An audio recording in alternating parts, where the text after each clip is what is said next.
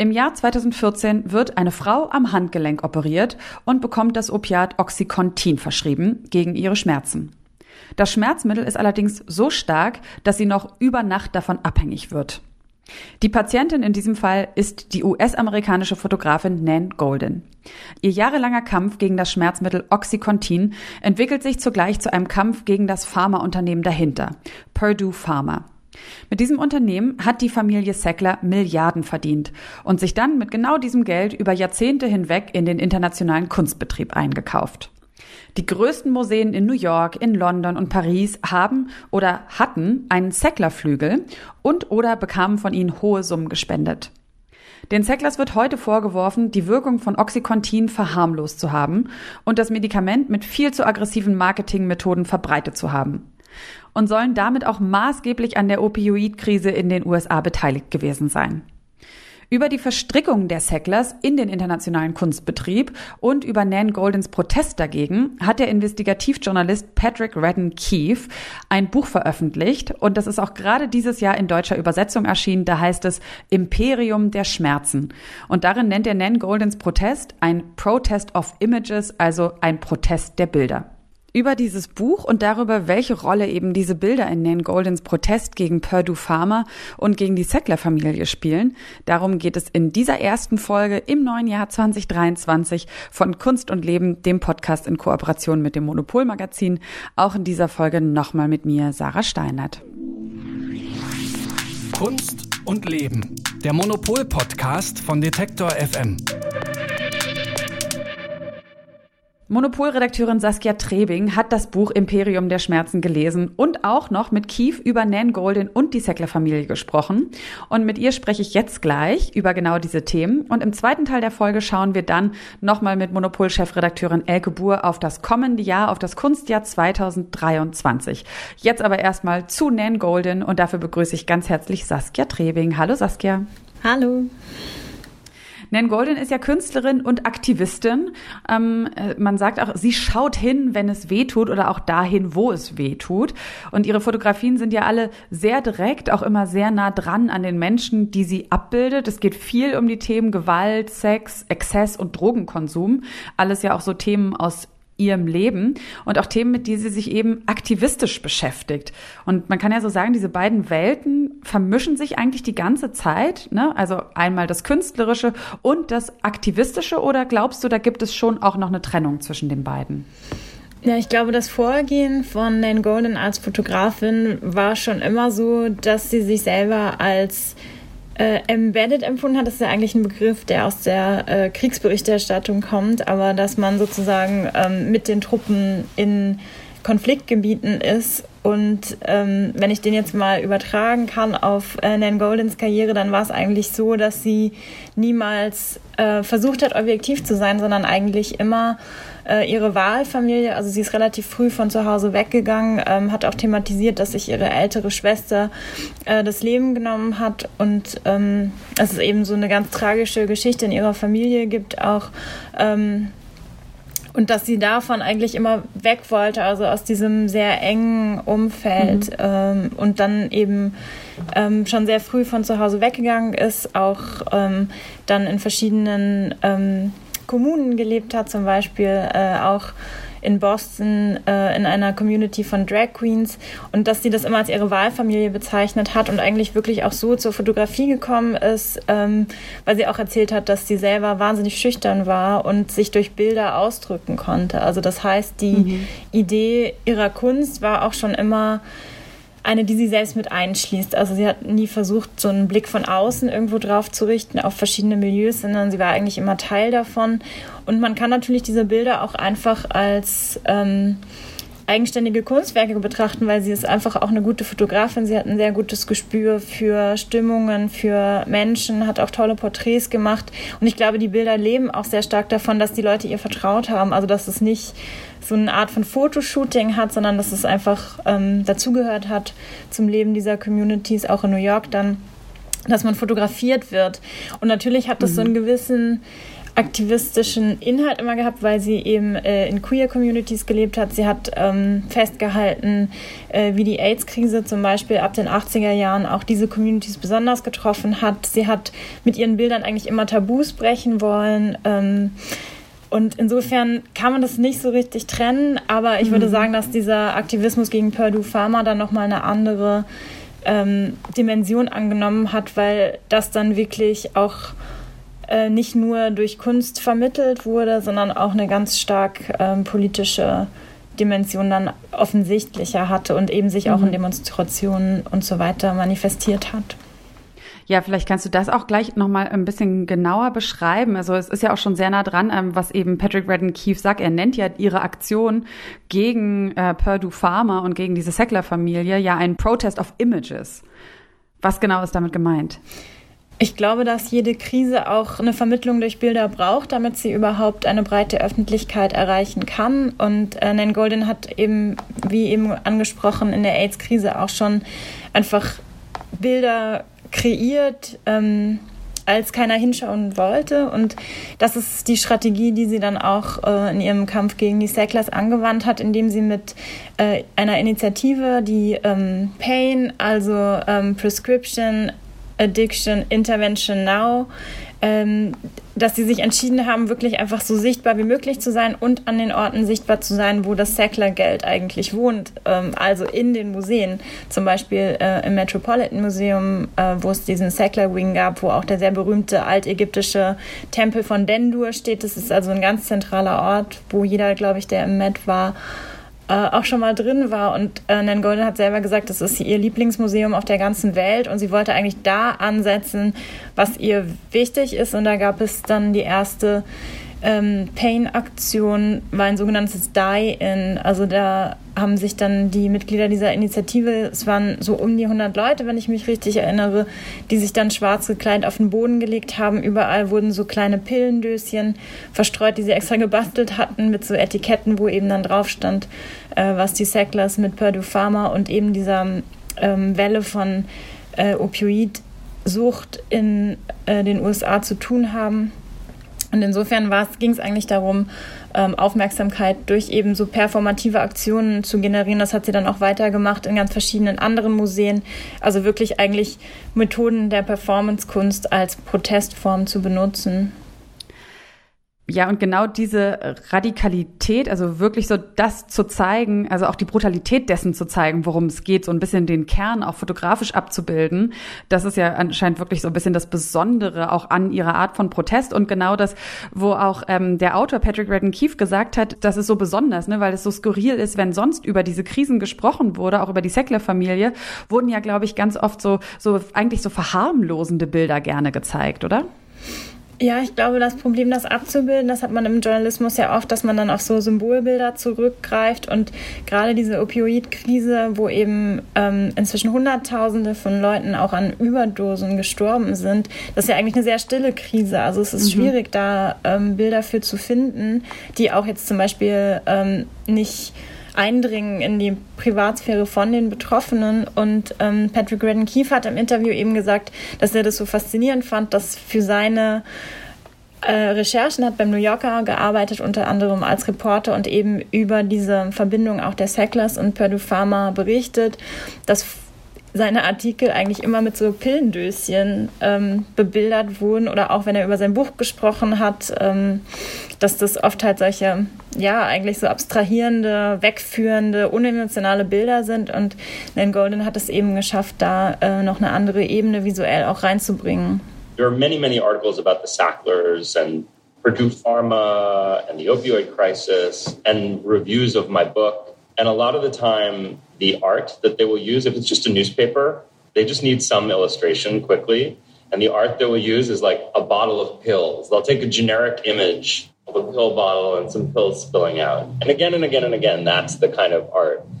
And there's a kind of sameness. It's quite banal. It's like a paradox, right? That you have a story about hundreds of thousands of people dying unnecessarily. And part of what Nan did was she created a kind of visual vocabulary to illustrate the crisis that was as dramatic and as urgent as the crisis itself. So now what happens is now if you get an article about the Sacklers or Purdue, instead of the image of the pill bottle, you'll have an image of the members of Pain doing a die-in at the Louvre Ja, dieser Kampf, den Dan Golden da führt, also mit ihren Aktionen und Bildern, ähm, so toll das jetzt vielleicht so im, im, im Kleinen ist, so im Gesamten gesehen ist es wahrscheinlich trotzdem noch irgendwie so ein Kampf David gegen Goliath. Auf der einen Seite also diese wahnsinnig reiche, nicht nur ein bisschen reiche, wahnsinnig reiche Familie Sackler und auf der anderen Seite eine einzelne Künstlerin, deren Mittel ja wahrscheinlich auch so ein bisschen begrenzt sind, auch trotz der Mitstreiterschaft, die sie umgibt.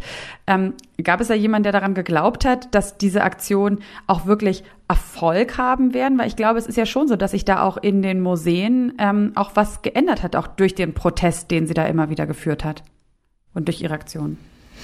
Genau, da ist auch gerade im letzten Jahr noch mal viel passiert. Äh, da haben die letzten sturen Museen, die eigentlich immer sich dagegen gewehrt haben, zum Beispiel den Sackler-Namen ähm, aus ihren Museen zu tilgen. Zum Beispiel das Victoria and Albert Museum in London hat sich eigentlich relativ lange geweigert, äh, sich dazu zu positionieren. Aber auch das äh, ist passiert im letzten Jahr.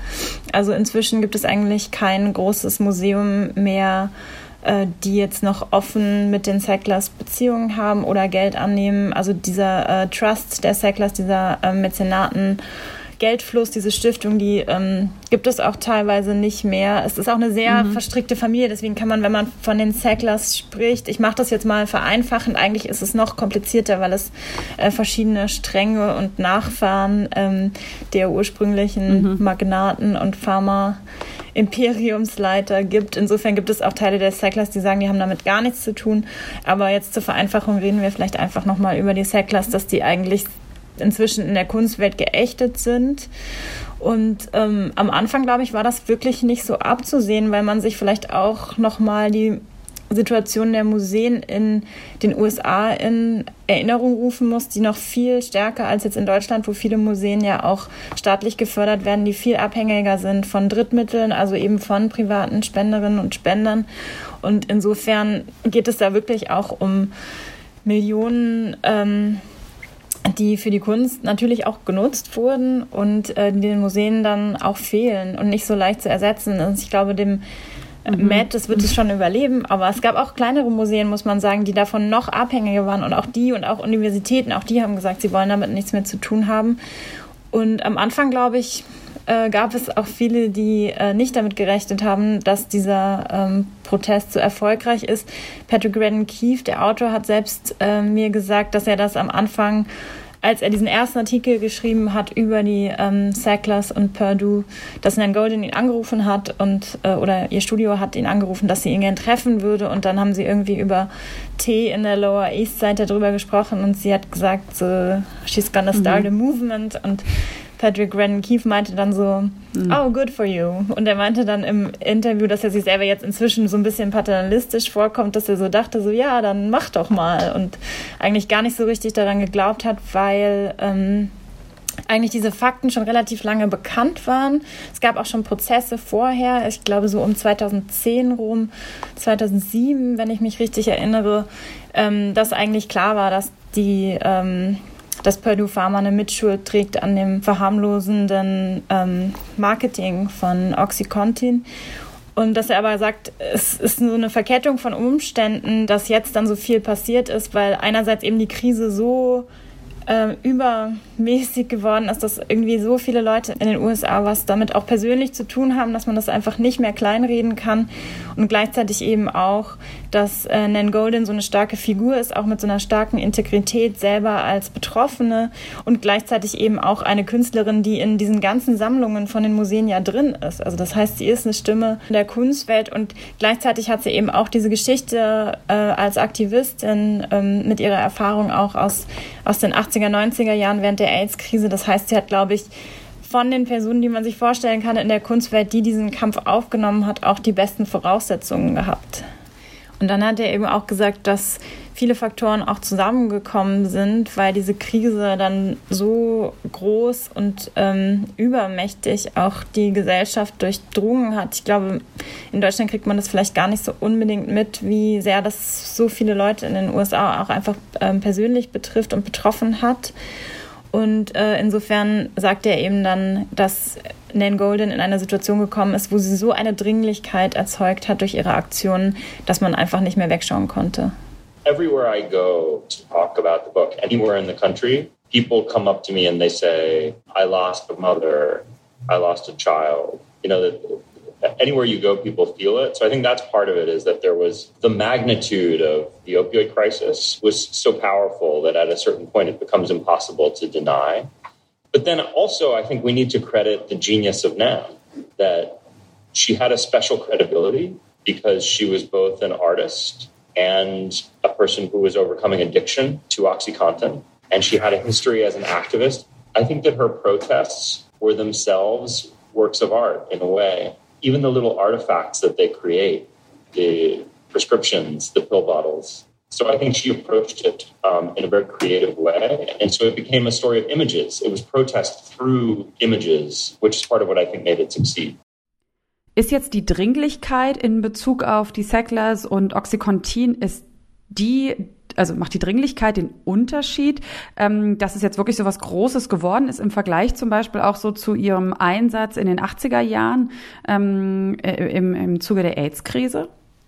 Ich glaube, man darf den Aktivismus von damals der Kunstszene auch überhaupt nicht unterschätzen, weil es, glaube ich, wahnsinnig wichtig war, eine Sichtbarkeit zu schaffen. Also gerade weil ja eben äh, queere Communities davon betroffen waren und weil einfach so viele Leute gestorben sind, die ähm, einfach auch nicht beachtet wurden und teilweise ja noch diffamiert von der Politik. Und die Politik hat sich wahnsinnig lange geweigert, ähm, gerade in den USA auch, weil man eben ja das fast so als eine Strafe gesehen hat für ähm, verwerfliches Verhalten. Und ähm, Nan Golden hat zum Beispiel auch eine ähm, Ausstellung damals organisiert Against Our Vanishing. Und auch da ging es ja eigentlich wieder darum, dass man nicht verschwinden will und dass man ähm, einfach Stimmen und Geschichten und ja, einfach Zeugnisse gesammelt hat. Ähm, dieses Zeugnis ablegen ist, glaube ich, was ganz Wichtiges für ihre Arbeit. Und ich glaube, das war damals auch wahnsinnig wichtig. Das kann man sich heute vielleicht gar nicht mehr so vorstellen. Äh, also ich erinnere mich persönlich auch nicht dran, aber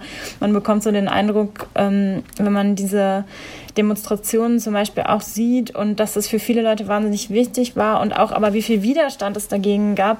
Also ich glaube, dass man schon ähm, sagen kann, dass das ähm, eine Krise wahnsinnigen Ausmaßes war. Und wenn man äh, Nan Goldens Arbeiten sich anguckt, ist das wie so eine dunkle Schicht eigentlich unter allem, wenn man weiß, wie viele Leute davon eigentlich tot sind. Sie macht es ja auch immer, dass sie in den Abspänen zu ihren äh, Bildershows, zu den Slideshows ähm, immer an die erinnert, die nicht mehr da sind. Und das sind sehr, sehr viele. Insofern ist eigentlich so diese Geschichte von diesem Schmerz, Leute zu verlieren. Ähm, und das sichtbar zu machen, ist eigentlich vielleicht die Klammer die dann auch wieder zu dem gegenwärtigen äh, Thema führt. Und diesmal gab es aber in dieser Kampagne natürlich so ein ganz bestimmtes Ziel. Also es gab eine Familie, ein Unternehmen, gegen das sich gerichtet hat, aber es ist trotzdem natürlich auch eine Art von Memorials für die, die nicht mehr selber für sich sprechen können. Mhm.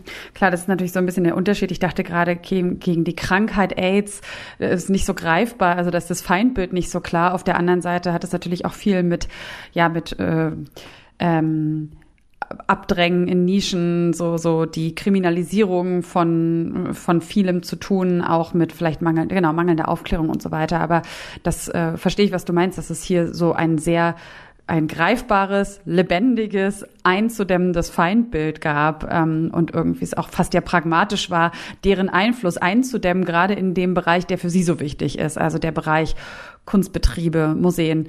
Und ähm, ihr schreibt jetzt ja zum Beispiel auch im Heft dazu, dass das auch nochmal ein interessanter Aspekt ist, dass ähm, Nan Golden eigentlich de, den Ort Museum ähm, als Ort des Aktivismus nochmal neu definiert hat. Ähm, ist das was, wo ihr sagen würdet, dass das, das hat sie, ähm, da hat sie wirklich was Neues reingebracht und das wird bleiben? Oder wie genau meint ihr das oder was stellt ihr euch darunter vor unter dieser Veränderung? Also eigentlich geht es ja um Institutionskritik im weiteren Sinne und da ist sie definitiv nicht die erste und auch nicht die einzige. Ähm, also es gibt ja wahnsinnig viele institutionskritische Werke auch. Also es hat ja eine lange Tradition der Konzeptkunst, dass man dann auch mehr oder weniger mit seinen Kunstwerken die Hand so ein bisschen beißt, die man, die einen füttert. Und äh, ich glaube, das ist im letzten Jahr sowieso mit der Sichtbarkeit von aktivistischen Bewegungen. Also da hat auch ähm, Black Lives Matter zum Beispiel in den USA ähm, wahnsinnig viel verändert. Also wie gesagt, da steht sie auf jeden Fall nicht alleine da, aber was glaube ich nochmal interessant ist, dass man halt diese künstlerischen Mittel benutzt und eben einfach nicht nur ausstellt, dass man so Widersprüche sichtbar macht, sondern eben wirklich ähm, diese Kunst als Protestform in Museen reinbringt, in die man eben nicht eingeladen ist. Und vielleicht sind es diese Taktiken, die von der Straße kommen, die man dann in diese Museen wirklich als Störfaktoren reinbringt. Und das ist etwas, was man in den letzten Jahren einfach sehr stark gesehen hat. Also ähm, im Moment kann man das auch gut sehen, dass äh, zum Beispiel die Protestbewegung in Iran auch in Museen aufgegriffen wird, dass äh, Aktivistinnen und Aktivisten da zum Beispiel Banner ausgerollt haben im Guggenheim und einfach diese Bilder kreieren. Ähm, die wahnsinnig wirkmächtig sind. Und also man muss auch sagen, dass die äh, Kartoffelbrei-Werfer, wie auch immer man dazu stehen mag, auch die benutzen ja eigentlich diese performativen Mittel für ihren Protest im Museum. Mhm, von der letzten Generation meinst du, ne? Genau. Mhm. Und äh, also für uns war Nan Golden einfach ein ähm, sehr, sehr prominentes und auch ein sehr, sehr wirksames Beispiel für diese, für diese Art von Aktivismus im Museum und eben auch dann nicht nur diese Bilder generieren zu wollen, sondern auch eine komplette und konkrete Forderung damit zu verbinden, dass die Institutionen eben nicht einfach sagen können, so, ja, wir sind ja kritische Institutionen, wir haben diese Aktionen, äh, man kann das ja auch leicht immer inkorporieren, sondern dann halt sagen so, okay, wir ändern unsere Strukturen. Ich glaube, dass sich auch immer mehr Künstlerinnen und Künstler eben fragen, wo kommt denn das Geld her, das unseren ganzen Betrieb am Laufen hält. Ja, und du hast es ja schon angedeutet, das ist halt eben dann doch auch in den verschiedenen Ländern teilweise sehr unterschiedlich, ne, privat finanziert, über öffentliche Gelder finanziert. Da könnten wir wahrscheinlich nochmal eine ganz eigene Folge zu machen. Haben wir ja auch schon mal gemacht im vergangenen Jahr. So, wer finanziert eigentlich den Kunstbetrieb? Ähm, wir wollen aber jetzt nochmal abschließend nochmal ähm, auf etwas Gegenwärtiges von Nan Golden schauen. Sie ist ja, darüber haben wir in der letzten Folge gesprochen, auf Platz eins der einflussreichsten Leute des Kunstbetriebs 2022 von euch und anderen äh, gekürt worden. Und momentan kann man von ihr auch etwas sehen, also nicht nur ihre Bilder, die jetzt weiterhin um die Welt reisen in Bezug auf die, auf die äh, Sackler-Familie und auf ähm, ja, Oxycontin und die Opioidkrise, sondern ähm, in Stockholm gibt es aktuell auch eine Retrospektive vom Moderner Museet, dem Modernen Museum, ähm, die heißt This Will Not End Well. Und da gibt es, glaube ich, auch etwas Besonderes an der Art, wie dort die Bilder von ihr präsentiert werden, oder? Kannst du uns da gedanklich mal hinführen nach Stockholm? Äh, ja, ich hatte das Riesenglück, dass ich da hinfahren konnte, eben für meinen Text über Nan Golden und die Nummer 1 unserer Top 100. Das waren sehr viele Zugstunden, aber es hat sich äh, gelohnt. Und zwar ähm, sagt man ja immer, dass äh, Nan Golden Fotografin ist und es gibt auch Bilder von ihr, der, die an Wänden hängen. Also das heißt, aus ihren Serien werden auch einzelne Motive rausgegriffen, die dann teilweise sehr berühmt geworden sind, fast schon so ikonisch eigentlich sind für diese New Yorker Lower East Side der 80er, 90er und 2000er Jahre. Und ähm, was die Kuratorinnen und Kuratoren in äh, Stockholm gemacht haben, ist zu sagen, wir nehmen sie jetzt mal als Filmemacherin war. Also da hängt kein einziges Bild an der Wand, sondern es gibt nur diese Slideshows. Also was sie auch schon von Anfang an gemacht hat, weil sie gar nicht die Mittel hatte, als sie in New York angefangen hat, ähm, wirklich gute Prints zu äh, entwickeln und zu bezahlen, hat sie ihre Bilder immer als Dia-Shows gezeigt in Clubs und da lief dann auch immer Musik und dann hatte man eigentlich wie so eine ja fast filmische Collage aus Einzelbildern, die dann natürlich auch miteinander in Verbindung treten und dann so ganz eigene Narrative auch äh, entwickeln. Und das ist eben auch der ähm, der Ansatz dieser Stockholmer Ausstellung, wo man in so einen riesigen schwarzen Raum kommt und da gibt es wie so kleine Mini-Kinos und die sehen dann auch manchmal aus wie so ein äh, kuscheliges Kino mit äh, Samtsitzen und manchmal sieht es aus wie so ein kleines Amphitheater oder ähm, ja fast wie so ein Darkroom. Also es geht so ein bisschen zurück auf ihre ursprünglichen Räume, in denen sie die Sachen auch gezeigt hat. Und da gibt es eben nur diese Slideshows und ähm, so ein bisschen remixt sie die auch immer. Also keine Slideshow ist jemals komplett gleich. Es gibt ja zum Beispiel die sehr berühmte Slideshow The Ballad of Sexual Dependency, wo sie eben ihre New Yorker Wahlfamilie fotografiert hat, wo es dann eben einmal um so eine Ekstase geht. Also es gibt ganz viele Feierbilder, auch viele ähm, Bilder beim Sex, also so körperliche Intimität. Äh, aber gleichzeitig werden auch Themen wie häusliche Gewalt angeschnitten und eben äh, Drogenabhängigkeit. Und ähm, das Besondere ist, würde ich sagen, dass es keine Wertung gibt. Also es ist halt einfach eine Gruppe von Freunden, die sich wahnsinnig nah sind. Das kriegt man da ähm, sehr eindrucksvoll mit. Und das gehört eben alles zu dieser Experience. Und da ist, glaube ich, äh, Nan Golden wahnsinnig zeitgenössisch, weil sie so diese Vielfalt von Lebensentwürfen, Körperbildern, auch zwischenmenschlichen Beziehungen, dass eben nicht alles unbedingt äh, definiert werden muss, dass äh, das eigentlich im Moment sehr ähm, viel ja aufgegriffen wird in der Kunstwelt und diese verschiedenen Slideshows, das sind sehr intensive Erfahrungen. Also man wird da so richtig so reingesogen. Dann äh, gibt es für ein Museum auch noch sehr ungewöhnlich laute Musik. Insofern ist es einfach eine Erfahrung, die über das Anschauen dieser Bilder sehr stark hervorgeht und äh, die wird auch nach Berlin kommen. Ähm, 2000 dauert noch ein bisschen, das ist eine Wanderausstellung, geht erst noch woanders hin, aber 24 oder 25. Äh, wer nicht so lange warten kann oder will, ähm, Nen Golden kriegt auch den Käthe-Kollwitz-Preis. Das heißt, ab Januar sind, 20. Januar, glaube ich, sind Bilder von ihr auch in der Akademie der Künste in Berlin zu sehen. Und wer natürlich es dir gleich tun möchte, der kann sich auch in den Zug setzen und nach Stockholm fahren. Bis März, genau. Und, äh, Bis März. Kann ich eigentlich empfehlen. Die Nachtzüge sind eigentlich ganz bequem, also kann man machen. Okay, dann hier an dieser Stelle ein doppelter Tipp von Saskia Trebing. Und äh, damit sind wir auch am Ende dieses Gesprächs. Vielen, vielen Dank, liebe Saskia, für diesen kleinen Ausflug von Berlin nach New York und dann nach Stockholm in das Leben von Nan Golden. Danke auch. Und wenn ihr zu Hause jetzt Lust habt, da noch ein bisschen näher reinzutauchen, tiefer reinzutauchen, dann blättert doch nochmal in die Dezemberausgabe vom Monopolheft, denn da findet ihr den Artikel von Saskia Trebing über Nan Golden, über die Sackler-Familie, diese Verflechtung auch von Privatunternehmen Unternehmen und Kunstbetrieb. Das ist auf jeden Fall sehr empfehlenswert. Und dann haben wir jetzt an dieser Stelle noch einen kleinen zweiten Teil, in dem wir mal einen Ausblick wagen auf das Kunstjahr 2023. Ein bisschen die Wartezeit verkürzen für all das, was in den nächsten zwölf Monaten da kommt. Und das geht natürlich mit niemandem besser als mit der Monopol-Chefredakteurin Elke Buhr.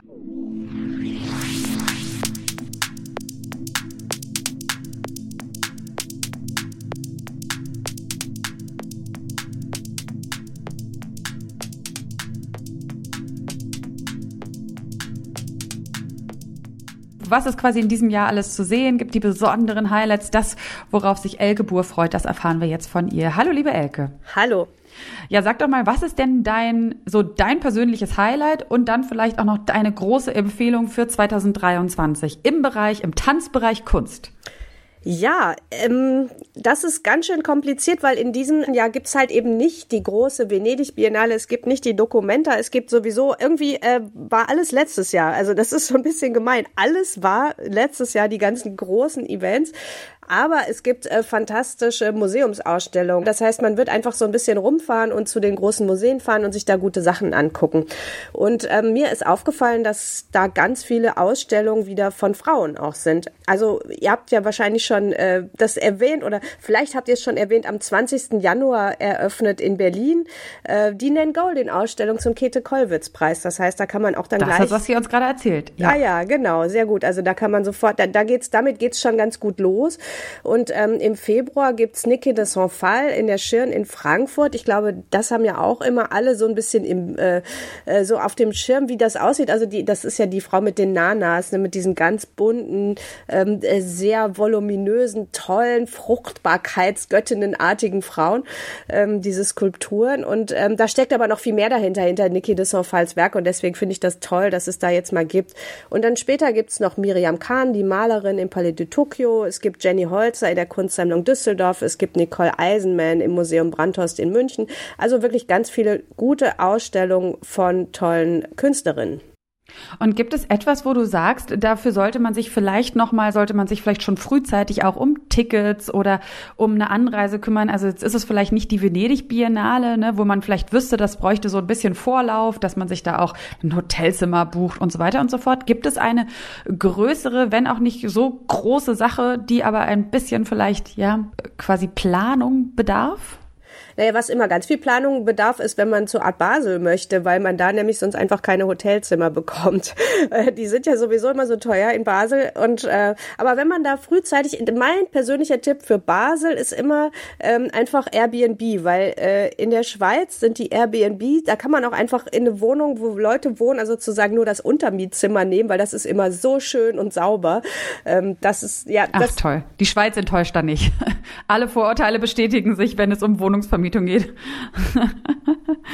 ja, das ist doch super. Ähm, das erinnert mich jetzt an letzte Folge, Elke, da hast du nochmal ähm, die Biennale in Venedig und Cecilia Alemani erwähnt, die ja so schön gesagt hatte, dass so viele weibliche Künstlerinnen ausstellen. Das lag eigentlich nur daran, dass, ähm, ja, dass die Männer nicht so interessante Sachen gemacht haben. Und du hast jetzt eigentlich auch nur gerade Ausstellungen von weiblichen Künstlerinnen erwähnt. Wie ist das dann? Gibt es dann auch einen, einen spannenden Mann, der etwas Positives dieses Jahr kunsttechnisch beisteuern kann? Auf jeden Fall. Es gibt viele Männer, die, glaube ich, sehr äh, interessante Sachen auch machen. Also was ich mir jetzt rausgesucht habe zum Beispiel ist ähm, Ende April zum Gallery Weekend in Berlin, wo wir uns ja auch immer drauf freuen. Da stellt Julius von Bismarck in der Berlinischen Galerie aus. Das ist ein Künstler, den wir auch schon ganz lange begleiten und mit dem wir viele Interviews gemacht haben und so. Der ist so ein, der macht wirklich immer so ganz äh, so krasse, mitreißende, äh, stuntartige Kunst. Da freue ich mich schon drauf. Und äh, Isaac Julian, das ist ein Videokünstler aus äh, Großbritannien, schwarzer Videokünstler aus Großbritannien, der äh, hat eine große Ausstellung in der Tate Ende April in London. Und wenn man aber nicht nach äh, London reisen möchte, kann man genauso gut auch im September in die Kunstsammlung NRW reisen, wo er nämlich auch ausstellt. Also das wären so weitere zwei Highlights, die ich da noch nennen könnte. Und weißt du, wie es aussieht? Im, wir sprechen ja immer öfters um das, über das Thema auch Reisen hin zu Ausstellungen. Das ist ja nur so bedingt beziehungsweise gar nicht nachhaltig. Und in der Corona-Zeit haben wir ja noch sehr viel online ähm, gesehen. Ist es nach wie vor so, dass in diesem Jahr viele Museen auch virtuelle Rundgänge zum Beispiel anbieten? Ich glaube, das wird ehrlich gesagt immer weniger. Also da würde ich eher denken, einfach mit der Deutschen Bundesbahn fahren, wo das ja auch nicht immer so eine Freude ist. Ähm, aber ähm, das äh, ich glaube, dass die Leute es wirklich so vermisst haben, die Sachen in echt zu sehen, dass da nicht so viel läuft. Aber es gibt natürlich äh, auf der anderen Seite ähm, im ganzen Online-Bereich gibt es natürlich einfach so, also es gibt natürlich viel. Man kann ja auch immer erstmal auf Instagram ein bisschen abhängen und gucken, was was einen da so gefällt und äh, dann kann man ja sehen, wo man dann wirklich hin möchte. Ja, oder auch bei euch im Heft ein bisschen abhängen, regelmäßig durchblättern. Auf jeden Fall. das ist ja das Schöne. Du bist ja dann als ihr reist als Vertreter durch die Welt und teilt es mit der Welt. Das ist so vielleicht ähm, dann so die nachhaltigere Variante oder auch die zeitsparende Variante, je nachdem. Dann setzt man sich vielleicht so einzelne Highlights. Genau. Super. Vielen, vielen Dank, liebe Elke. Das war ein kurzer, knackiger Vorausblick auf dieses Jahr. Und dafür danke ich dir sehr. Sehr gerne.